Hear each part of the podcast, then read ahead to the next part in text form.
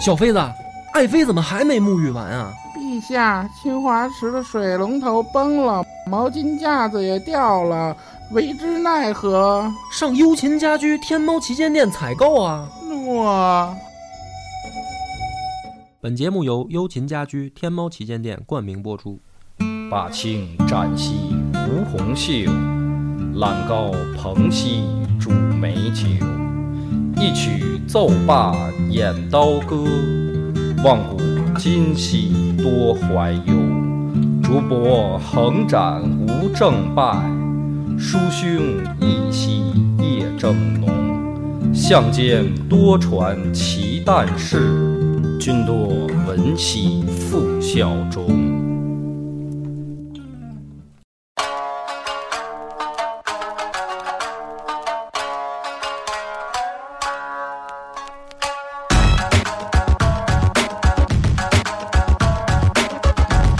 大家好，欢迎大家收听新嘅一期野史下教。开始了，这么突兀的一个开场，还是我们今天很高兴，很高兴呢。小伟，小伟同学又回来了。嗯，当然当然是暂时的啊。对，就得走，可能对，临时在看表现嘛，待了一下。你这什么意思呀？刚过来，然后你就想就是轰我们走吗？这不是？嗯，是我们期望你常在，你，知道吗？把這個就改成粤语化节目。花哥，花哥比我还高兴，其实。然后，然后流失一大部分的普通話聽眾。對。像廣東話，咱们正式开始。我是常规主播恶霸波，大飞，老三仔，小伟，还有小伟。波哥，咱们今天这个，我后来回去想了一想，因为咱们上期讨论的时候嘛，就是討論說你怎么才能哭出来嘛。后来你自己 暴露了一个 短处，就是还是害怕听鬼故事哈。就是对这事儿的接受能力比较差。鬼故事吧，我还行。嗯、其实我最怕的是关于外星人啊，你知道吧？那没事儿，那不要紧。下期好吧。二哥一般情况都是、哎、我對二哥一般都是没妞了才哭呢。回去的时候我就想了一下，就是怎么找一个咱们王良王良集里面恐怖的故事，能给你吓哭了。你真费心了、啊。回去我动了心思了。然后呢，正好这个咱们有一听众啊。挺好的，这个群里面名字叫小北，嗯，他跟我聊说呢，他搜集了一篇这个资料是鬼故事的，嗯，然后呢让我看一看，看看能不能咱们录成节目，然后给我发过来了。感谢投稿。对，这相当于投稿。這小伙子，我是有印象的。你知道人比你大，比你小，你的 小伙子是吧？是一个南方的小伙子。嗯，看還是我们南方人靠谱吧。嗯，好像是做是一个小的项目经理，但是这个关于文采这方面和历史知识啊，对，也是很强。他拿过咱们的那个活动的第三名还是第二名的。你又是借着这事又夸你自己呢？你不是拿过第一吗？我不要脸，我都没，我都沒想提这事儿。嗯，不过你是不是一次都没赢过呀？呃，我进过前三。对，是吗？嗯，这不是你还号称的要把所有的奖励都要囊括在在这个参加比赛，一共四个人的时候，我进过前三，对，也难为你了。嗯，这个故事呢是日本的，发生在日本的。日本有一个很著名的这个怪谈，就是四谷实录。后来呢拍成过电影，然后动画，嗯、呃，这个舞台劇都拍过。就是四谷怪有代表性的作品，哎，非常就是在日本民间还是一个很出名的故事。嗯，呃、實際上呢，这个类比到中国呢，有类似的，是什么呢？就是陈世美的故事，就是发生在中国啊。如果你要找类似的版本啊，就是陈世美的，但是这个是就是相当于日本版的陈世美，挺惨呗，哎，非常惨，而且呢很恐怖。这个整个的故事的這個就是情节啊，跟它的内容。也是一个非常的曲折，而且没有悬疑啊，因为已经说了嘛，是鬼故事，肯定要死人的嘛。但是是一个非常的凄惨的故事。这个故事的主人公呢叫伊右卫门，就相当于中国的陈世美吧。他呢其实并不出名，出名的是这女鬼。这女鬼名字叫阿岩，岩石的那个岩，阿岩，有点硬，漂亮吗？嗯據說呢，在日本的民间流传呢，分成了两个版本。嗯，一个版本呢，就是说这女的奇丑无比，贼他妈丑，哎，特别难看。据说呢，是头发就几根儿挂在这个秃脑壳上。哎妈呀！啊，然后呢，这个兔唇，然后这个眼睛跟老鼠似的，反正就是特别特别的丑，这么一个女，这是一个版本。这还有资格做女鬼吗？呃，就是不用化所以有下另一个版本吗？哎好，不行，帆哥，你又你又想打岔，把这个气氛搞欢乐起来，不行，我告诉你没戏，我今天必须得给你吓哭了。另一个版本呢，就说这个女的特别美，就是美女，然后呢是被被迫害，或者说被这个虐待，就是被硫酸烧脸了。对，就相当于那样吧。然后最后就是死了以死之前的时候变得奇丑无比，就是两个版本。那么这个《四古实录》呢，实际上距今啊已经有一百年了，就是不久。对，倒倒是你要按照咱们两千年的文化来说，那这个就不久。但是这个在日本小日本那儿呢，这就也就算比较久远的了，因为他们最最牛逼的安土桃山时代，其实也就是咱们明朝才发生的事儿嘛。再往前，他们这个元平的时候，其实也就是咱们宋朝，这就是对于他们来说，已经都快成这个非常古的历史了。这个后来被改编成什么呢？比如说这个呃，耻笑嗤笑意意犹未门，就这样的这个故事啊，就是流传了各种版本，包括动画里面我特别喜欢的一个怪画猫，就是怪阿亚卡西。这个动画里面也收录了这个故事，而且呢，这个都是比较恐怖向的，就是不是那种欢快向的。那么咱们就来讲讲这个故事到底是怎么回事儿。据说呢，是有一个这个浪人武士叫四谷左门。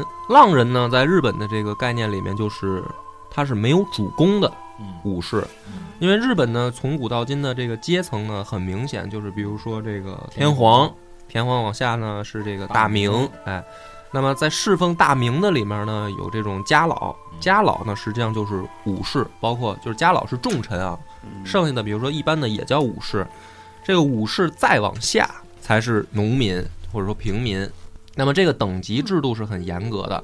但是呢，有这样一种人，就是说他曾经有武士的身份，可是呢，后来因为一些缘故呢，他失去主公了。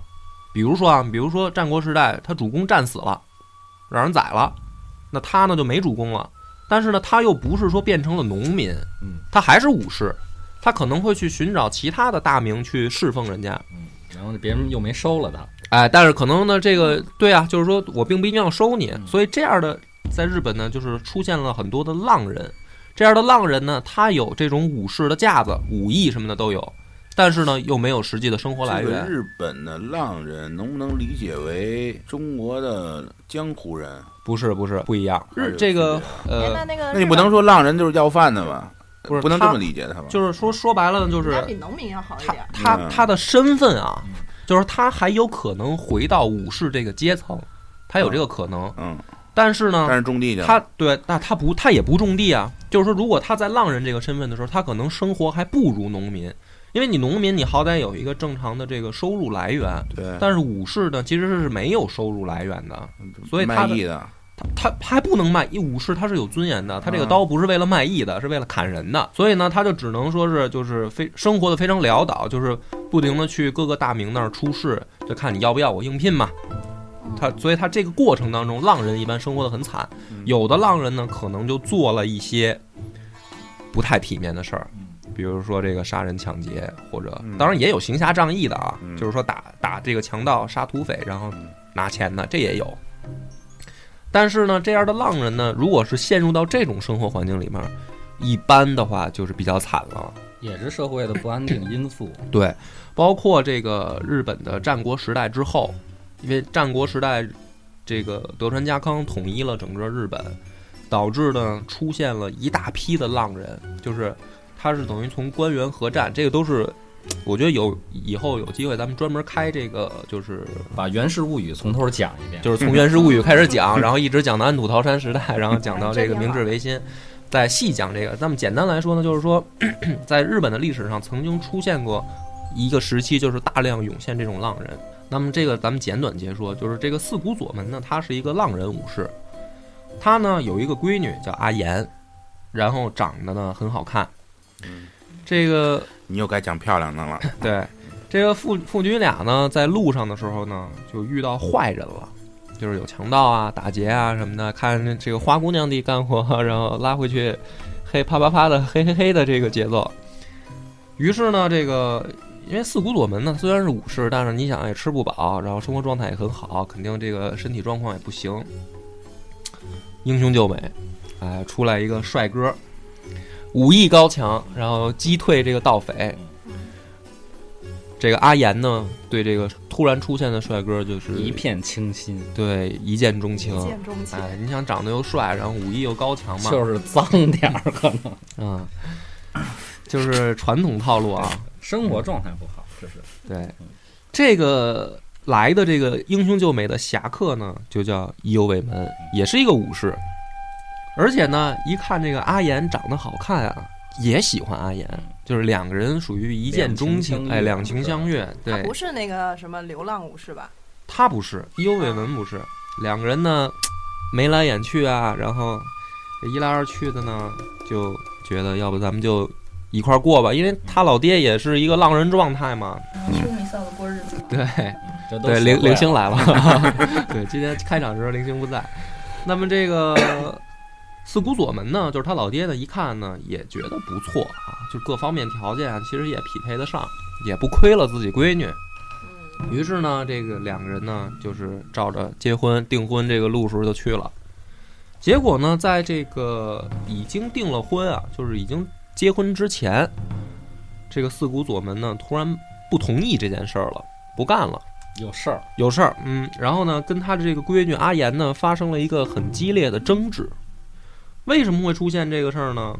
就是四姑左门发现，这男主人公伊右卫门啊，他偷主人家的钱，就是偷他侍奉的那个主公的嗯，家产，也不是家产，就是偷钱嘛，公款挪用，贪污。那么这个四谷左门一想呢，说这个人等于品质有问题，因为武士嘛，他很重视这个，就是品德有问题。对，就是咱们中国传过去那一套嘛，嗯这个忠孝礼义信这一套东西。说你这个人虽然是武士，但如果你品德有问题，那将来我这个女儿肯定还是，就是跟他生活在一起，可能还是有不幸福的可能性。于是呢，就强烈反对。但是这个时候呢，阿岩呢就已经深陷其中了，就不能自拔了，就是已经把都订婚了嘛。你这个时候跳出来反对，肯定就不行。而且呢，这件事儿是因为什么呢？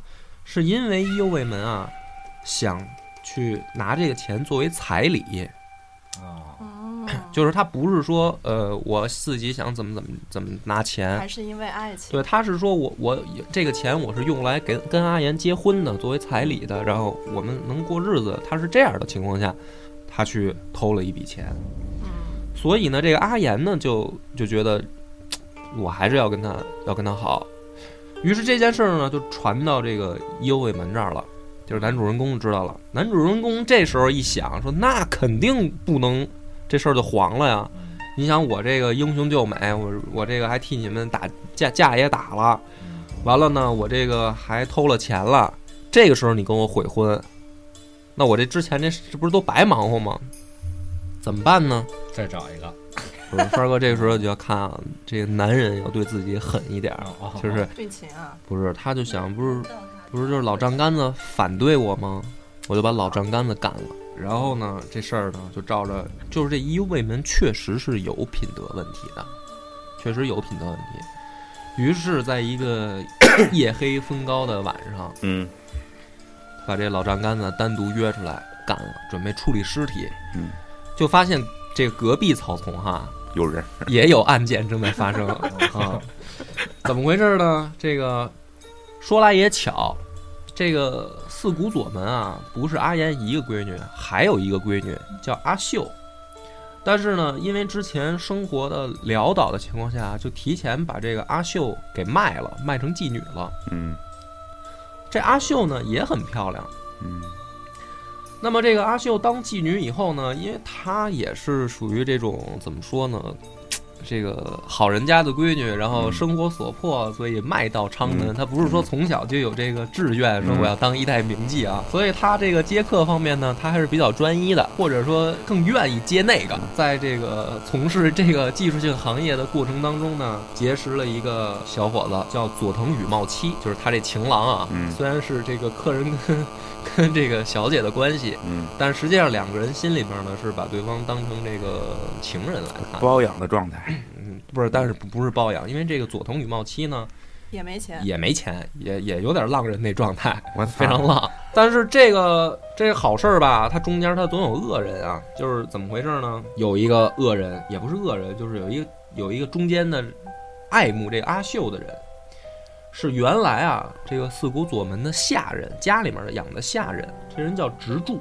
这个直柱呢，一看小姐，这不是现在卖成鸡了吗？那就是我也有 我也有机会啊，对吧？他挂挂牌做买卖，那我也可以他当龟公，对吧？不是他，所以呢，他有合作有的时候呢，也去照顾一下小姐的生意，嗯也喜欢小姐。但是这一来二去呢，就发现小姐有这么一个心上人，嗯叫佐藤羽茂七。嗯这个植柱呢，一直就想把这个阿佑，哎，占为己有，因为他现在这个状态，只要有人愿意赎他出来，然后两个人就可以过日子了嘛。嗯但是如果有这么一个情敌，那你等于又没戏了，就是这这姑娘不愿意了，肯定怎么办呢？这个植柱呢也走了这个呵 一条比较狠的道儿，说那我干脆把情敌宰了。于是呢，就在夜黑风高这个晚上啊，俩人其实就隔一草丛，嗯分别犯案。犯完案以后，直柱呢也紧张，也害怕说处理尸体。俩人哎一看说，你你这儿也 同行啊，同行啊，同行说那咱俩这个一块儿先把尸体处理了吧。对，这俩其实还是连襟儿。啊，这个对啊，其实，然后坐下来一聊，说你这是怎么回事？你宰的是谁？我我宰的是谁？一聊说哦，说咱俩还有这么一层这个亲密的关系啊，说这将来还可能成为连襟，挺好。这直柱也是，对对，你从这儿就看出来也是品德有问题的嘛，嗯，对吧？你其实老丈杆子让人弄死了，他没事儿，他觉得他跟人交朋友啊，这个见面道辛苦，毕竟是江湖嘛，这个，所以呢，这个两个杀人犯把这两个尸体处理完了以后，回去了。回去以后呢，这个故事发展呢就更加的等于说扑朔迷离。让人家让人所咬牙切齿。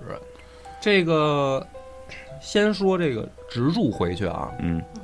跟阿秀就说，城门外面发现尸体了，嗯。就是佐藤羽茂七嗯。让人宰了。嗯。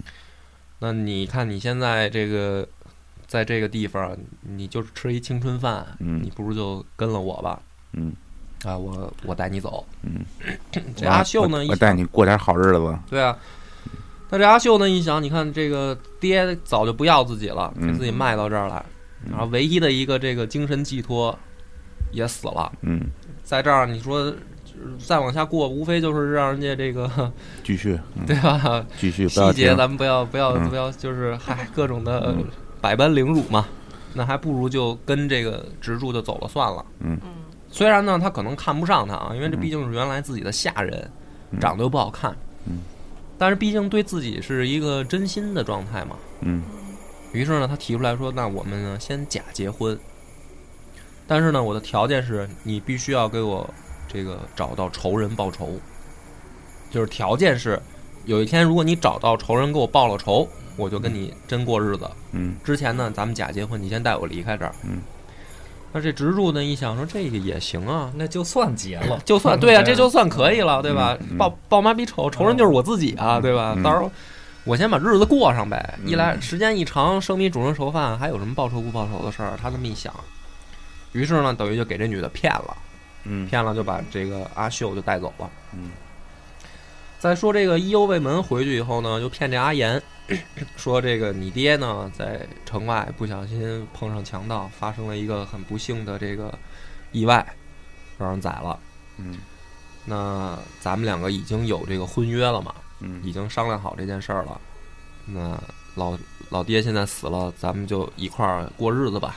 嗯这个阿岩呢，也是同样的，就是说我我还是肯定跟你好，跟你结婚，但是呢，你一定要替我报仇，就是找到杀父仇人，替我报这个仇。这个意犹未门一想，也是同样的道理嘛。那这个是就是咱们生米煮成熟饭了以后，无法炮制。对，还还还将来日子一长，还还报什么仇啊？先把日子过起来吧。于是呢，两个人就结婚了。结婚以后呢，发生了一件意犹未门没想到的事儿，就是这个阿岩啊，体弱多病，生不了娃。嗯、也不是生不了娃，就是身体比较弱，嗯导致呢这个两个人的性生活呢要不太和谐。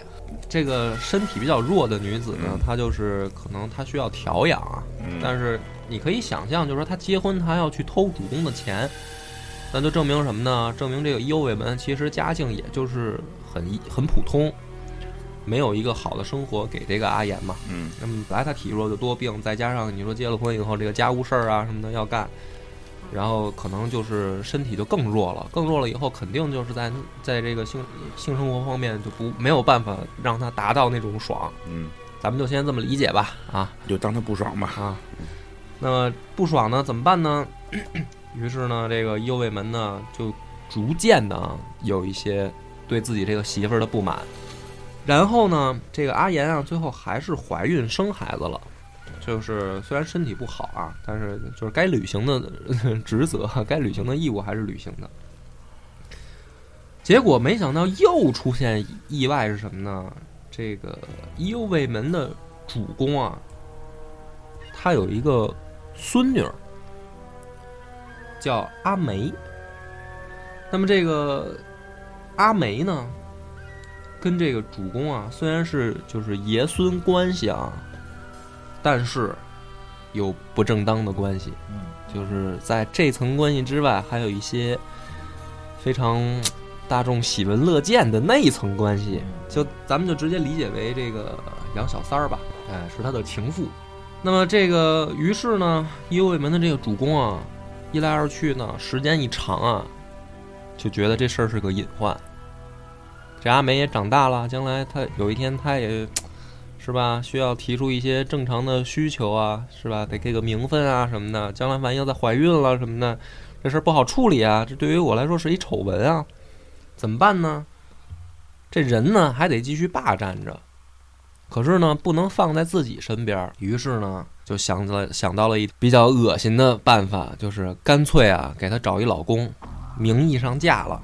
但是呢，这个老公得完全服从于自己的这个控制，也就是说，自己高兴的时候还是可以去跟这个阿梅去啪啪啪，她这老公还不敢说什么。然后呢，自己不想的时候呢，还得有人管这女的，不能让她闹腾。想到谁了呢？就想到这右卫门了。这个故事 充分的反映了人性光辉的一面啊啊！于是把这右卫门叫来，说这事儿，就说兄弟，在我们家服役这么多年，辛苦了啊。然后今儿有个好事儿给你，看看你愿不愿意。你看我这儿有一个小姑娘，哎，是我这个孙女辈儿的，长得不错，到了出嫁的年纪了，给你当媳妇儿，愿不愿意？幽美门一想说，哎，这主公家的这个孙女儿好事儿啊，说愿意，愿意以后呢，但是他这主公叫伊藤喜兵卫，咱们之后就带名字了，就是这伊藤喜兵卫说，我也喜欢这孩子，嫁给你之后呢，偶尔我也得用用，但是呢，我可以保证今后你在我家的这个仕途，或者说工资待遇，绝对是跟以前会有天翻地覆的区别。你愿不愿意？长三级我觉得他应该愿意，对啊，别别别，你觉得他应该愿意？如果是你，你我不愿意。哎呦，哦，当时怎么如此高尚？别扯淡了，这啊是原则性问题，这个不能改变。我为什么说医医右卫门愿意啊？嗯因为他现在需要的就是钱嗯和快乐，嗯嗯，但是他因为已经有了妻子了，嗯嗯这俩人其实诉求是互补的。嗯，好，那么咱们接着往下讲啊。这个右卫门呢，这个臭不要脸的，是吧？当时回答的跟你如出一辙，就是愿意。这都是务实的人，你知道吗？是是是是是。这都是真的。是但是呢，这个事儿呢，到阿梅那儿呢，又出现了一个变故。这阿梅呢说：“我不想当侧室，我要当我就当正室，我得当大的，我不能当小的。”这一一右卫门一琢磨这事儿，看来又有难度了啊。但是呢，毕竟跟宰他老丈杆子那会儿不一样了，这好歹两个人在一块儿已经有感情了，也有孩子了，怎么办呢？休妻，他想的是这条路，休妻。可是呢，这个日本的古代礼法呢，咱们不细讲啊，咱们就套用中国人的观念，就是你要想离婚，想休妻，在古代啊，你也要有一个正当的理由。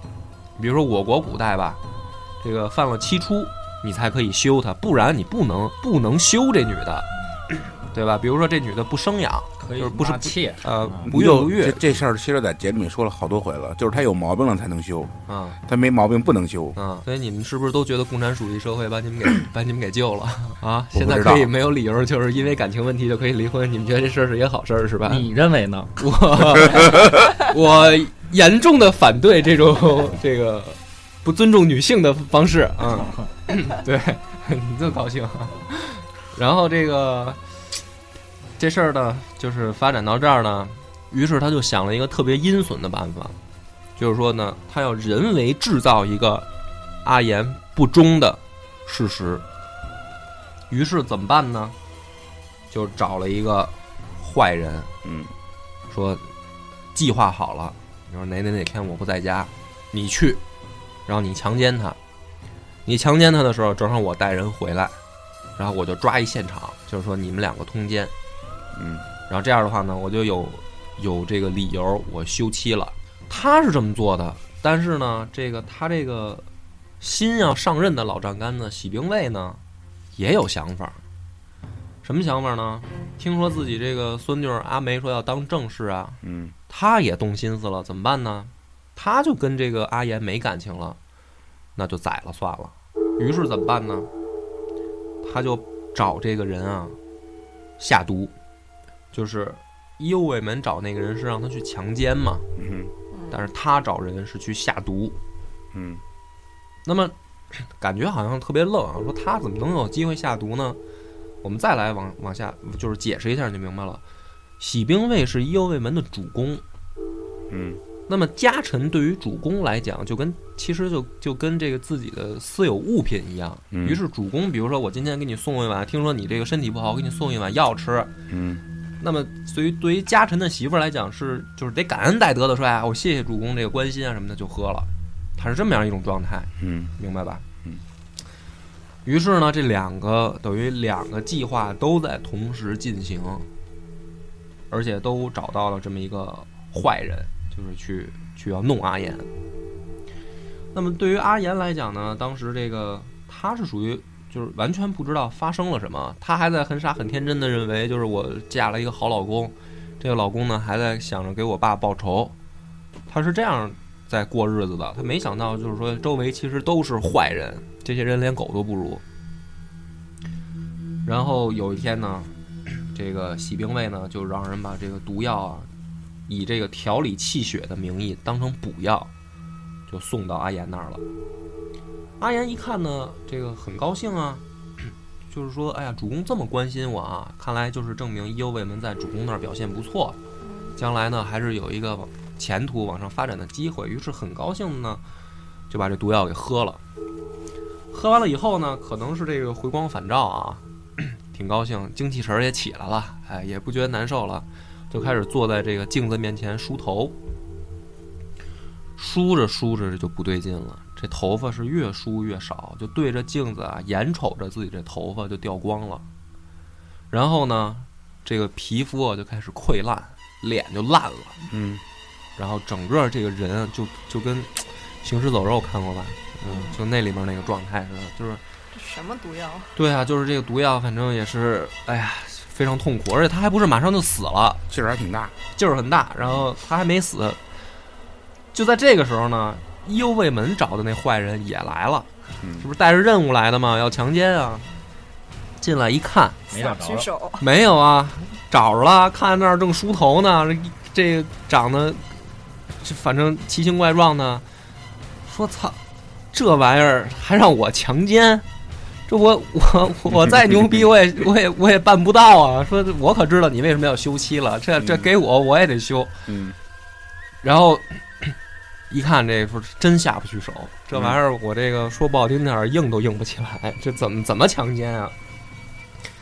但是呢，这个阿岩呢这时候很很痛苦啊，就是已经开始这个嘶吼了什么的。这个人呢，其实知道这个一来二去的事儿，于是呢良心发现了，就在阿岩临死之前，嗯把这事儿告诉阿岩了。嗯就是我是来要强奸你，但是你现在这个状态，我觉得咱俩这个没有这个缘分看来是没有这个缘分，等等来世吧。但是呢，这个你死之前呢，我要让你死个明白真相，嗯。对，就是这个后面的事儿到底是怎么回事，就告诉这个阿岩了。结果呢，这个伊欧卫门赶回来以后，就把阿岩以不忠的名义啊，把阿岩跟那个送药的人两个人当成奸夫淫妇给抓起来以后，绑在一个门板的两面儿，就是门板正反面儿绑在两面儿，然后扔在河里。这个是什么呢？就是日本就是对待这种不贞洁的狗男女的一个做法，就相当于中国的骑木驴或者是什么的，大家可以自行脑补啊。总之呢，就把这俩人都给弄死了。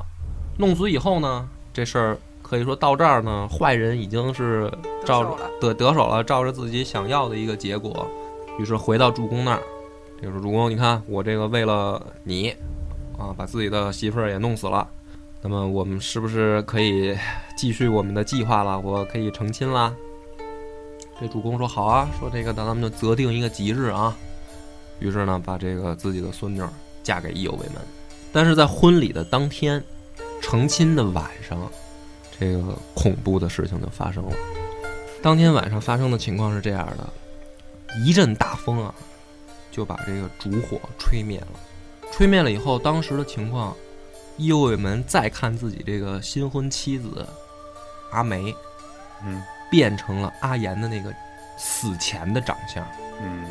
非常恐怖，非常凄厉啊。嗯。然后呢，扑过来要找自己索命，嗯，就是鬼上身了。嗯，就是说你个王八蛋负心汉，嗯当年老娘是吧？对你这么好，嗯。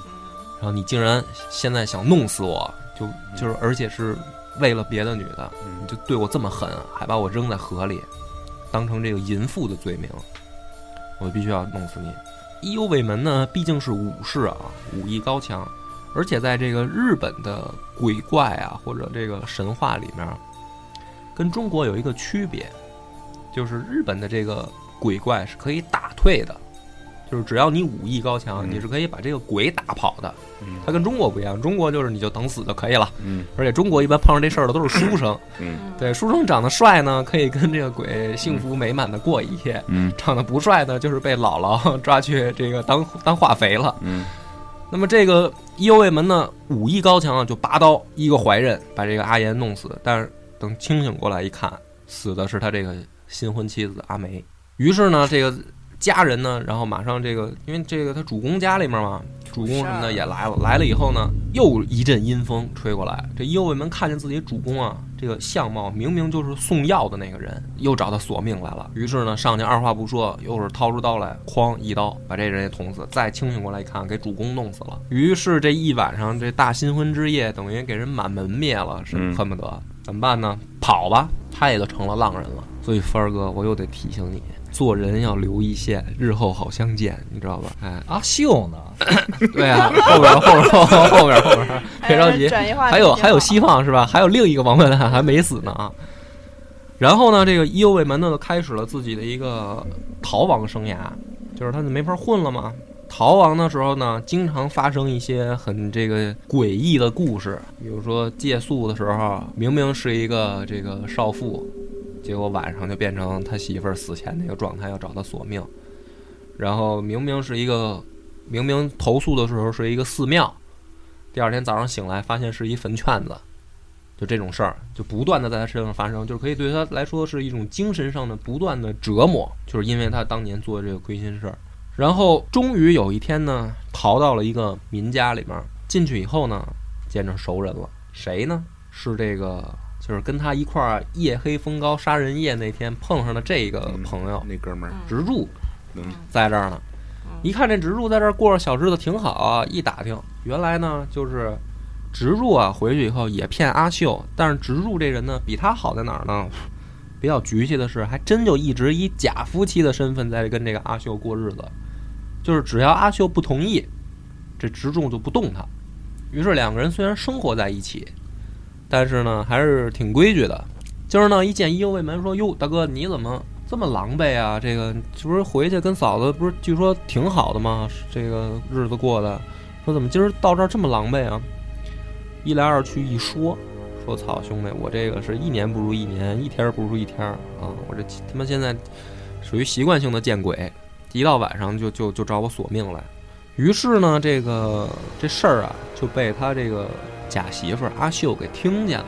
听见了以后呢，这阿秀就想，就说哦，仇人来了。听就是没听全啊，只听见伊右卫门自己说这事儿了。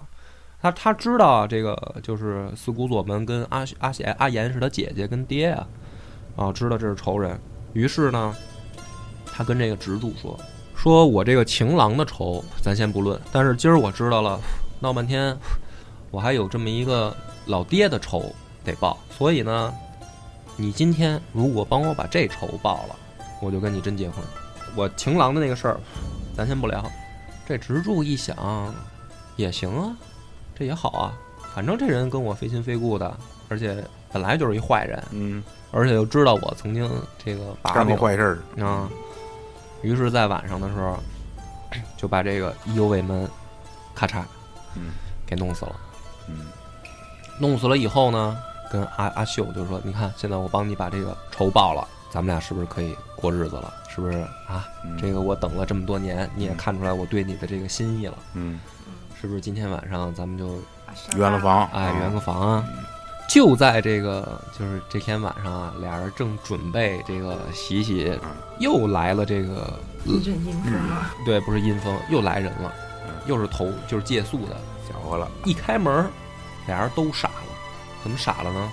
来的这人是佐藤羽茂七，就是阿秀的那个情郎。嗯这个直柱就傻了，说：“我操，这不是当年让我宰了吗？嗯说现在这是撞鬼了。”一打听呢，才发现啊，自己当年因为是月黑风高嘛，杀错人了。这佐藤羽茂七啊没死，死的那人不是他。这佐藤羽茂七啊，因为别的事儿啊出就是跑了一阵子，嗯就是在那儿没法待了，可能因为一些其他的事儿啊嗯，所以佐藤羽茂七并不知道这些事儿，而且没死。今天呢，正好路过这儿，一进来一看，就说：“哟，这不是当年我这个心心里边那个他吗？怎么在在这儿都就结婚了，准备准备这个过日子了？”这阿秀呢也很意外，一想说说这以为死了，结果没死啊，怎么办呢？阿秀这个心里面又产生了一个很强烈的矛盾。嗯一方面呢是爱情，嗯，就是这个情郎回来了；选 A 还是选 B？哎另一方面呢，你说这个这植柱跟自己这么长时间，对自己确实也挺好，而且呢还帮自己报了一个等于杀父之仇杀父之仇嗯你觉着阿秀现在应该考虑这个问题吗？啊。他应该考虑当时植柱为什么骗他。他认为是说死了一个人嘛，死了一个人，直树告诉他是佐藤羽茂七死了，但是这个，比如说，比如说今儿我告诉你，帆儿哥，昨儿晚上东直门那儿发生一起惨案，嗯是吧？然后这个彭掌柜不小心出车祸了，我操！有你们这样的吗？然后但是呢，这个咱俩都没去验。验证这个事儿，就是都以为他是真的了但是在当彭掌柜来的时候，我就得考虑，啊，当年你为什么说彭掌柜死？就是你你也是听人说的。假如说啊，就是也许彭掌柜这些年躲债去了，但是你也是听人说的，但是实际情况就是都找不着彭掌柜了，是这么一个逻辑，嗯就是可以说得通吧，还是。然后，但是这个时候呢，阿秀呢心里面就在想，就是那我就是怎么办呢这事儿？于是呢，心里面啊下了一个非常狠决定，我要两个人都不跟，行不行？都不跟的情况下呢，他就就是这个好像就有点像是女人心态了，哎，对对对，对吧？就是我我谁都对不起，嗯但是呃，就是，但是我又不能跟任何一个人。女人的逻辑方式，但是这个时候呢，他没说出来，他这个就是等于想说，我单独跟这个佐藤羽茂七聊一句话行不行？因为这个时候她老公在，准老公在旁边呢啊，就是说我想单独跟他聊一句行不行？准老公说行呗，哎，嗯聊呗，聊呗，反正这事儿我就这都已经这样了，你还能聊出什么来啊？过去直接但是没想到一聊杀了，哎，就不是一聊就真聊出事儿来了。这个阿秀呢，就是说啊，我呢实际上并不喜欢这个直柱，而且呢，这个我总觉得啊，这些年有一些事儿呢，我想不明白。他就说说你这些年到底在干嘛？你去哪儿了呀？结果呢，这个一聊呢，一来二去啊，首先佐藤羽茂七在外面呢也听说了一些，就是他姐姐阿岩的这个事儿，再一推理啊，就感觉不对劲了。就是说，怎么巧你老丈杆子跟这个我的那个替死鬼，就是死了，死了以后完了，这个现在你姐姐那个事儿，一来二去一说啊，都感觉不对劲。这佐藤羽茂七呢，就是说说这个，要不我就带你走，行不行？于是呢，这个阿秀说说这样吧，说我隐隐的感觉到啊，这个植柱啊，在整个这个事件中啊，他肯定是参与了。而且呢，现在我既然要跟你走呢，我要下一个决心，就是说你要把他弄死。说咱俩这样商量好了，就是晚上的时候，我跟他准备那个什么的时候，我以这个灭灯为号，然后呢，我故意靠在这个墙壁上，因为那个时候他们那个房子都是很薄的那种木板，我靠在墙壁上，我把他，你呢在墙壁外面一刀戳进来，把他弄死。这个佐藤羽茂七一想呢，说行，这事儿干得过，反正日本浪人都是比较狠的，于是呢，就悄悄在外面这个等着，等着里面灭灯，然后在这门板后面准备好了，里面一灭灯，咣一刀戳进去，血就滋出来了。但是滋进去以后呢，里面发出的不是一个男人的惨叫，而是一个很凄惨的女人的惨叫。他再一进去，傻了，什么傻了呢？看见里面啊，他刺进来那把刀，戳在这个阿秀的身上，阿秀胸口还戳着一把刀，是直柱戳的。然后进去一问是怎么回事呢？就是这个女的还是说我谁都不能对不起，但是呢，我我谁都不能跟。于是怎么办呢？她跟这个佐藤羽茂七说的是，你把直柱宰了。她跟直柱说的是，我不想跟你，我想跟佐藤羽茂七。于是这个直柱一怒之下呢，也一刀把他捅死了。但是这就是他想要的结果。就是想自杀啊，，就是想自杀啊、然后呢，这个把这个阿秀宰了以后呢，佐藤羽茂七首先是傻了啊，这个植入也傻了，就是马上就没想到是是这样一个这个情况啊。嗯，于是呢，就是趁他临死之前，赶紧再问问他还有什么未了的心愿。于是呢，这个阿秀呢又说了一件事儿，就是说啊，其实呢，这个四谷左门就是他爹啊，除了他们两个闺女之外呢，还有一个还有一个儿子啊。但是呢，更早的时候呢，这个儿子就就已经不知道卖到哪儿去了。这个儿子的生辰八字呢，就写在自己的一个小的绣囊里边，说呢，说现在等于我们一家都死了嘛，但是呢，就是说能不能找到我这个、嗯我这个哥哥，哎，就是 虽然死了嘛，但是就是把我把这个哥哥找到，然后把这些事儿告诉哥哥，因为他这个也也有一个隐隐的念想，就是说这是世上剩下的唯一的一个亲人了嘛。嗯，于是呢，这个打开这个锦囊，就是拿出来这蜘蛛锦囊一看，这时候佐藤羽茂七在旁边也也也在啊，一看傻了。然后这个佐藤羽茂七说：“今天咱俩要决斗，就是跟植柱说咱俩要决斗。决斗的时候呢，因为植柱本来是很很慌的，因为他也害怕，他被怕被这个佐藤羽茂七宰了嘛，嗯就是全力去打。嗯，但是没想到呢，就非常顺利的把佐藤羽茂七宰了。死之前呢，这佐藤羽茂七说，生辰八字上他哥哥这个生辰八字，就是我的生辰八字。说没想到呢，我这个这些年啊，因为他不知道嘛，但是没想到我干了这么这个禽兽不如的事儿，就实际上是等于一直在玩他妹嘛。而且呢，这个就是老爹的这个仇也报不了，然后然后等于又把自己的亲人给宰了，说我也没有颜面活在这个世界上了。然后这个等于这个故事以这样的一个结尾而告终，就是整个这个故事里面可以说是没有一个好人，基就是本上就是一个爱情故事吧。或者说一窝混蛋。昭和十三年的时候呢，这东西呢还被拍成过电影，叫《怪谈阿岩译者》。嗯嗯，开拍第二天，导演猝死，然后换了导演之后呢，新来的这导演骨折。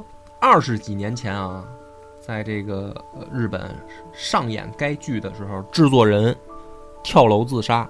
还有呢，这个就是反正各种的这个跟就是有的人去这个，因为这个据说是一个真人真事儿改编啊，就是说去这个发生地想去就是采风走访这个故事的这些人呢，都先先后后发生了一些意外。在日本民间呢，就流传了这么一种说法，就是说阿岩的怨气还没有散，嗯凡是跟这个故事沾边的人，嗯，都发生了不幸。呃，小北呢还给我投稿的时候呢，搭了一个这个就是穿插的东西啊，就是说呢，就返场的。呃，返场，对，这嗯算返场附赠啊。嗯就是说在日本呢，还有一个非常出名的广告，就是三得利拍的。他呢做了一个这个茶的饮料，茶的这个品牌就叫意犹未门，就是跟这个男主人公同名儿，意犹未门。